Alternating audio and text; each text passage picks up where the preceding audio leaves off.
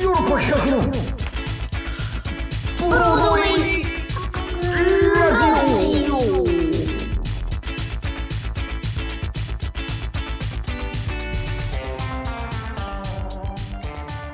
どうも、えー、私ヨーロッパ企画で俳優をやっております長野宗則です。そして藤谷莉子です。KBS 京都 RNC ラジオ CBC ラジオそして福岡ラブ FM をお聞きの皆様どうぞ今週もよろしくお願いしますお願いいたします。はいや、この間ね、あのね、はい中川春樹ね、いはから LINE が届いてたんですよ。でね、それがね、あの、な URL だけね、2通ぐらい届いてて、別にそれに対関するなんかコメントなくて、怖い。なんだろうと思って、うん。はいまあなんか、なんか、その説明が来るかなみたいなの待ってて、ええうええん。でも来なくて、あ、怖い。うん。あ、あ乗っ取られたかなみたいな思ってて。あ、もう押しちゃダメで詐欺ですよ。そうそうそう。で、うんで、2、3日後かに会ったの撮影現場でたまたま一緒でね。で、その時に、あの、あ、ラジオ聞いた？って言われて、何？と思って。はうんい。まあ、あの人すごいね、あのー去年の4らっしゃいます月ぐらいからもうすごいラジオにハマってるでしょ？はいはいはい。うん。え何のこと？って言ったら、いや、送ったじゃん URL っつって。で、まあよく見たら、聞き逃し配信とかの、ラジコとかの、そういうリンクだったんですよ。だから僕はもう京都に帰らず東京にずっといると思ってたらしくて、単身赴任してるんだろうなと思って、寂しいだろうなと思って、優しいでしょ、なんか、寂しいだろうなと思って、うん暇暇してんだろうなと思って、その、僕が気に入りそうなラジオのリンクを送ってくれたの、二つ。優しい。優しいと思って、でしょ？あの、まあ、そのリンクが、まあまあよく見たらちゃんと、なんか、サムネイルとかもまあなんか、まあ、ちゃんと情報出てて、リンクちゃんと見たら 伊。集院光さんの、でしょ？伊集院光さんのラジオとの古田新太さんがゲストの回はいはいはい。が一つと、あと、古田新太さんと安倍貞夫さんが二人で喋ってる東京 FM の、あの番組。その二つのリンクがあって、もう僕ね、あの、言ったら、古田新太さんがいなかったら、演劇やってないんですよ。ね？そうでしたね。うんうん。そう、そうなんですよ。で、もう、ちょうどその伊集院光さんと喋ってるラジオが、あの、僕が、えー聞いていた古田新太さんがオールナイトニッポンやってた時のことを話してるんです。あら。うん。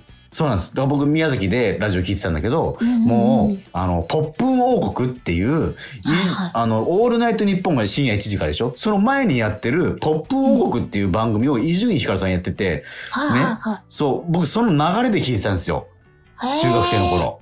青春のラジオだったわけですね。せ青春のラジオやった、その時の裏側の当時の話をお。喋ってる、うわ激アツ胸やつの青春期の心をくすぐる音源を送ってくれてて、うわーと思って、そしてまあもう一個のやつはもう安倍貞夫さんと古田新太さんね。でもう本当にまあ僕、高、中高大、ハマったというか、演劇の演じる楽しさを教えてもらった二人のトーク。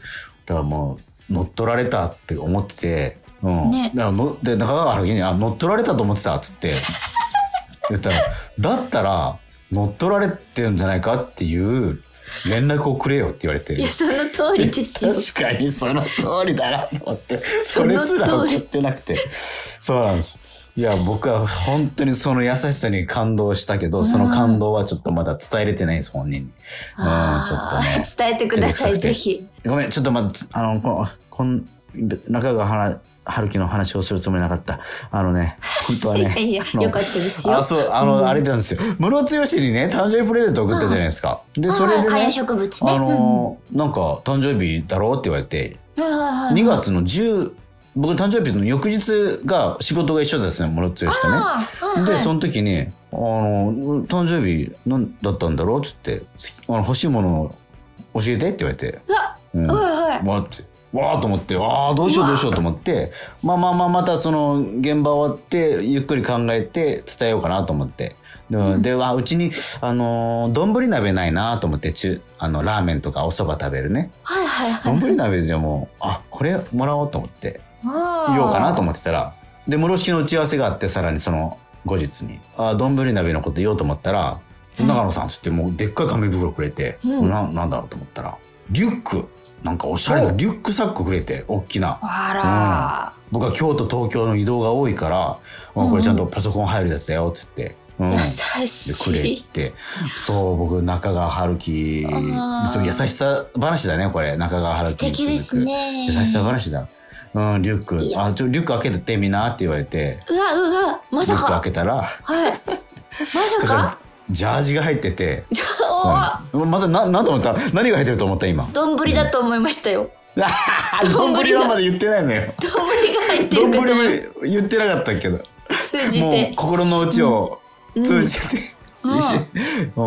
ジャージが入ってて、あらあうんら。あら。あんた長野さんちょっとチャンピオンばかり着てるからっつって。なんか、うん、ちょっとおしゃれなジャージくれてそう室敷が始まるんですよ。室敷がね、はい、始まるんですよ。動。き出してまして、そうなんです。あの、はい。東京、大阪、福岡とありましてね、えー4月6日が東京初日、大阪が5月2日、うん、そして福岡が太宰府天満宮という、ね、5月13日からあるんですけど、まあ、結構長いこと公演やるんです。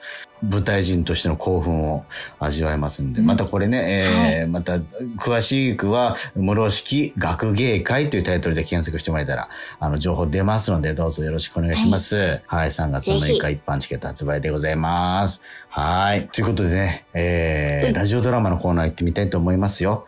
タイムラバー、えーリスナーさんから送られてきたラジオドラマなんですけども、えータイムラバーというタイトルの、おラジオドラマです。えー脚本は、えー時をかけた塩さんですね。えー第5話、えーこれが最終話となります。えっとですね、はいえっと、ざっくり先週ね、までのあらすじ言うと、まあ、岩田がね、通う大学に現れた未来人時代。ね。で、時代が、えー謎の端末を渡した時に、ね、先週、あの、タイムパトロール現れました、広瀬、私演じる広瀬現れまして、ですねえーで、そのタイムパトロール時代、その未来人時代が作ったんだという、ね、未来の法律では、えー今行っていることはさ、法では裁けないんだよ、と。うん。そして、岩田は未来の情報が入った端末を手にして、それに従って生きていくと。